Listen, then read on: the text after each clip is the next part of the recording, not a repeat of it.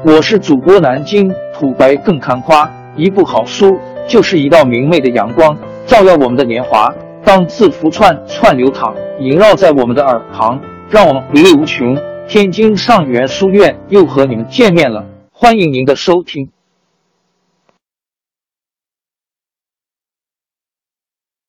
听众朋友们，大家好！开讲前先打个小广告，主播也是要吃饭的。天津上元书院，南京土白更堪夸。主播最新专辑《大清王朝》，讲述了康熙皇帝驾崩，素有冷面王之称的四阿哥胤禛继位，抑制官绅敛财和宫廷内部党争积压的历史事件，贯穿了雍正的一生和雍正王朝。全书共计一百四十回。作为播客，我劳动我所得，付费的有声书来了，你愿意为此花钱花时间吗？大清王朝专辑的进度更新按听众的打赏而定，欢迎关注喜马拉雅 UID 七三二六四零二二，微信号 sh 八五七三零一四四九，请多多关注，多多打赏，谢谢。下面正式开讲。大清王朝专辑。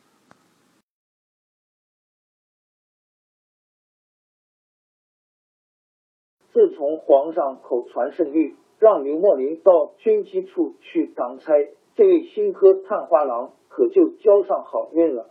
雍正皇上喜欢这个开朗、聪明、多才多智的年轻人。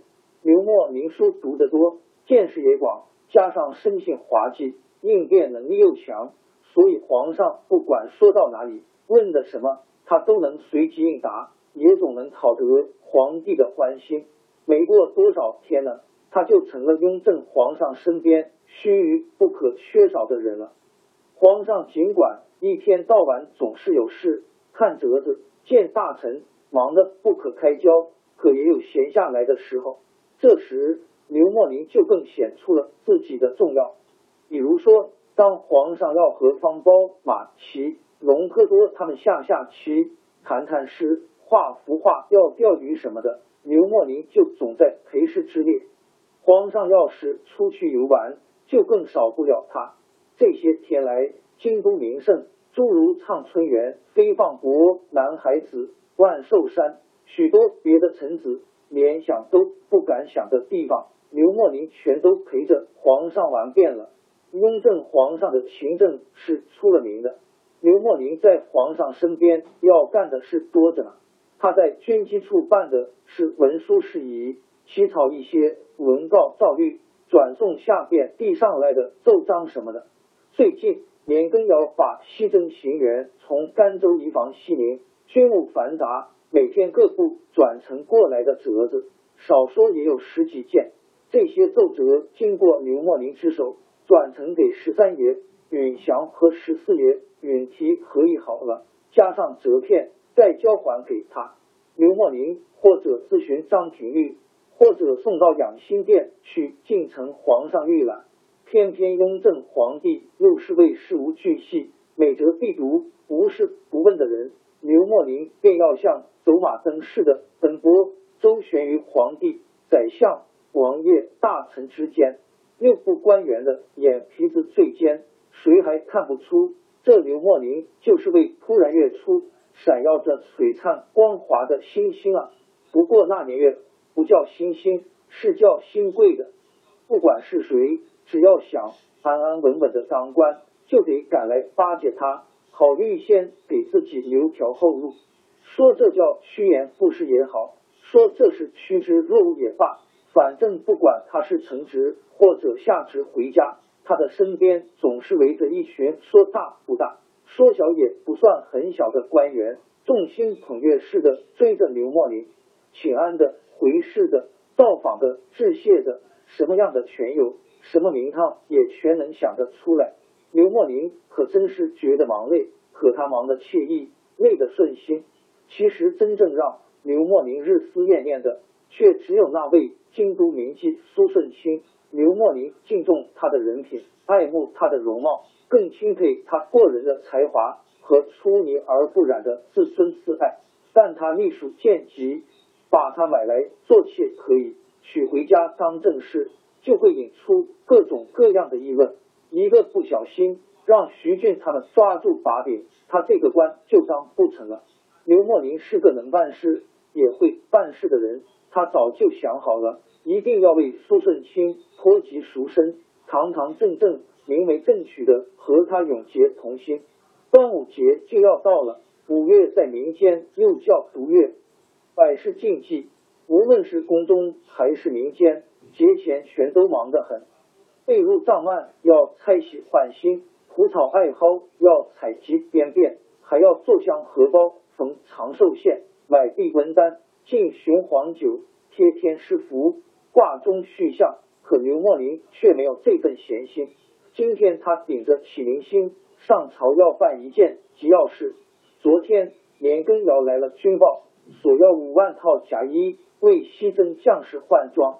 可是军报到的晚，户部已经没人，所以他只好一大早就急急忙忙赶来。免得误了时辰挨皇上的训。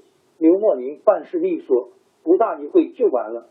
他正想起身，太监高吴庸过来传旨说：“刘大人，皇上叫你进去呢。”刘墨林一愣，心想时候还早呢，皇上不会起得这样早吧？便问：“是单叫我一人吗？”“不，还有十三爷和十四爷，别的不是奴才去叫的，所以奴才不知道。”皇上今儿个要四言百官，还要在广生楼张贴字画，吩咐下来说要看谁的最好，就给谁颁赏了。刘墨林跟着高无庸来到养心殿，瞧见张廷玉早就等在这里了，他连忙上前去请安。张中堂，您来的好早啊！皇上起身了吗？皇上起来半个多时辰了，你忘了今天是端阳节？皇上一大早就带着三位阿哥到各处去拈香礼拜了，其余的皇亲们要等一会才来，都在广生楼上候驾。嘿嘿嘿嘿，张中堂，我是刚才奉了旨意进来的，可不知皇上召见有什么事，您能给我透点风吗？刘墨林在套着近乎，张廷玉矜持的一笑说道：“万岁日前写了几个条幅，想让你帮他调调。”当然是选出最好的了。今天还有不少人要来送条幅的，包括万岁爷的在内，一律不准写名字。这几百幅字全都要张贴在广生楼上，要大家比比看看，选出最好的来。去广生楼贴字的差事要交给你办，我可先得交代你一句，你要想方设法办的出色一些，千万不能扫了万岁爷的心。刘默林一听这话，不由得愣住了。雍正皇上字写的好，那是没说的。可几百幅字一概不署名，张贴出去，让大家随便议论，谁能保准万岁爷写的就一定能被选上，而且还能高中榜首呢？万一他写的字落榜了，或者虽然选上，却只得个第二、第三，那么得了头名的能坐得住吗？恐怕他宁愿落榜。也不敢高居皇帝之上，想着想着，他忽然有了主意。中堂，我想这件事要办好，得有两条：其一是要大家心里清楚哪是皇上的，哪是别人的；其二是要把这事做得不显山不露水，没有一点痕迹，连皇上自己也觉得确实是他的字写的最好。第一条最难办，皇上的字。六部九卿的人大都见过，他们仔细辨认一下，还是能区分出来的。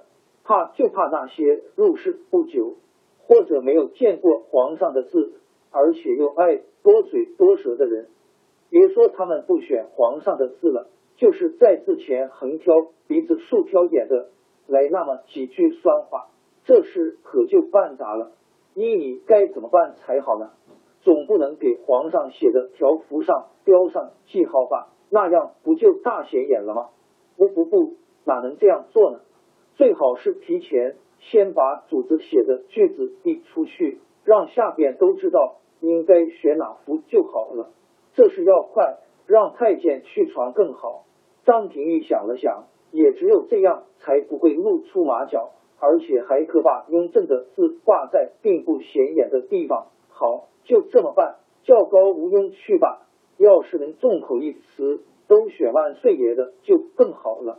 不，众口一词倒有痕迹可循，皇上自己也会觉得心里不踏实。叫高无庸不要全说，只稍稍透出点风声去就行。大家心里明白，这里头有万岁亲自写的字，谁敢胡说八道啊？就是万一有个别倒霉蛋说些个加七加八的话，不但无碍大局，还显得更真实呢。张廷玉笑了，好，刘墨林，不怪皇上喜欢你，你还真有怪才。事不宜迟，咱们立刻动手，先选一遍。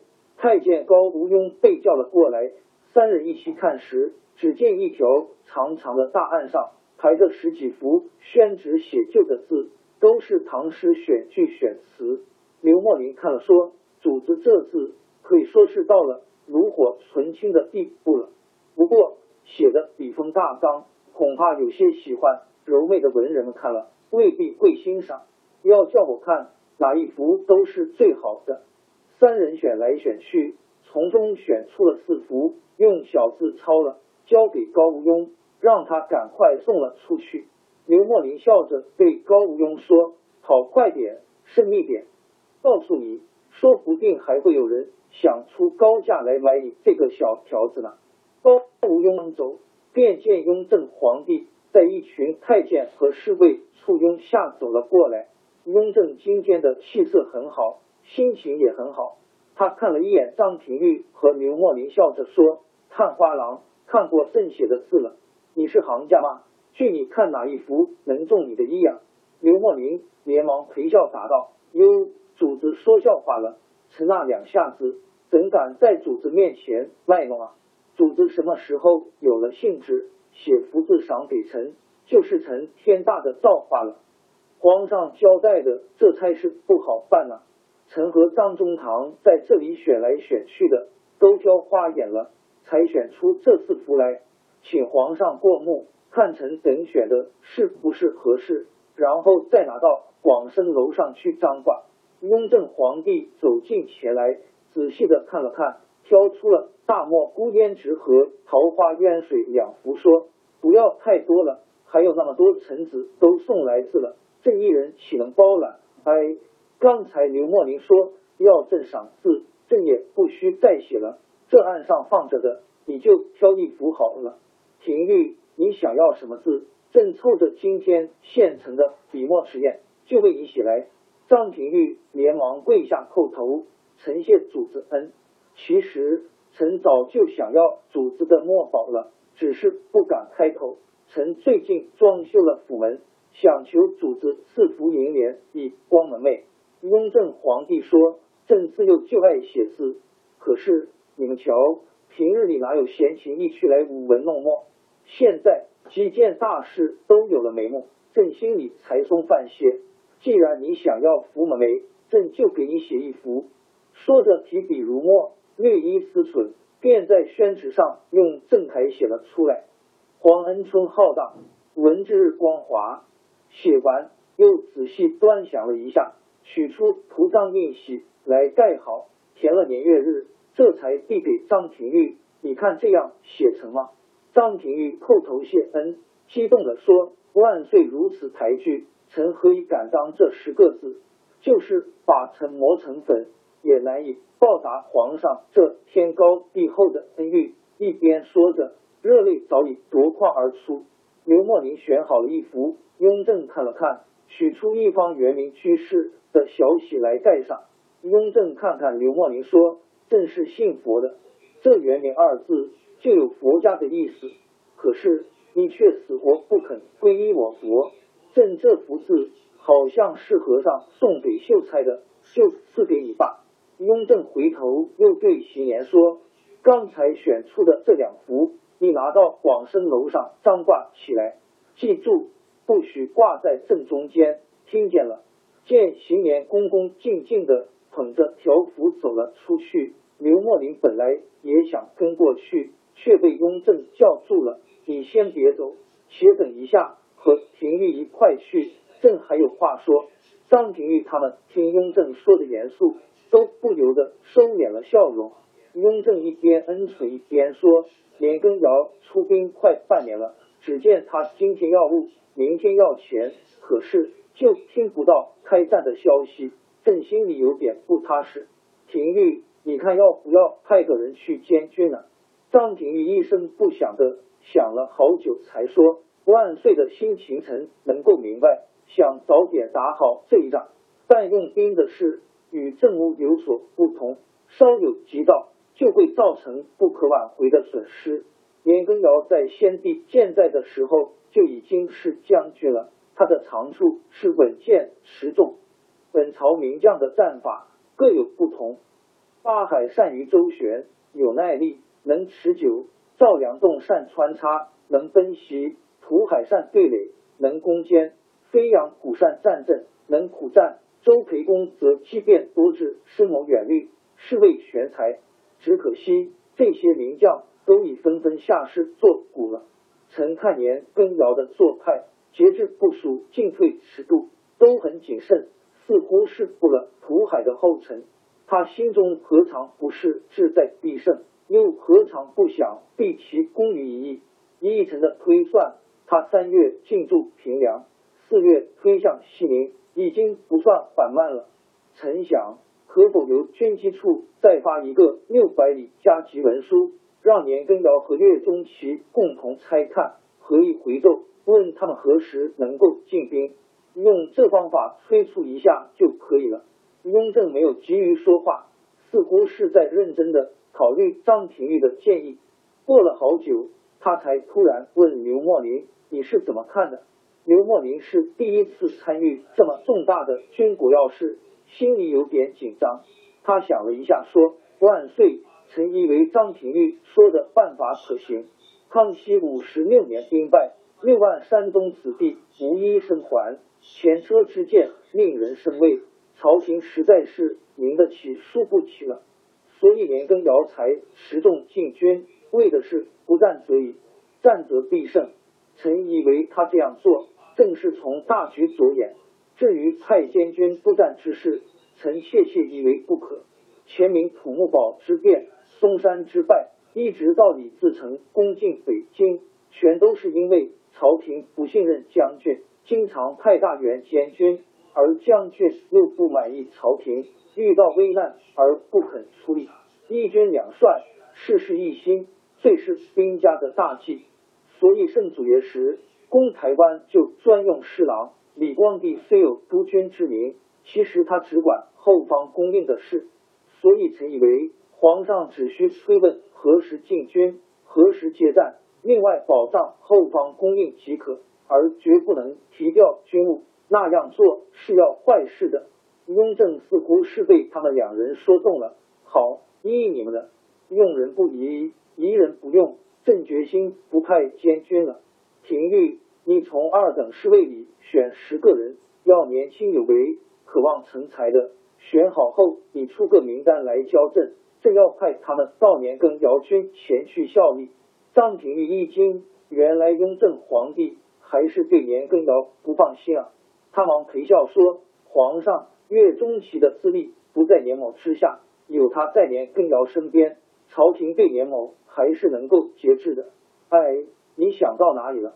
朕怎能对年羹尧不放心？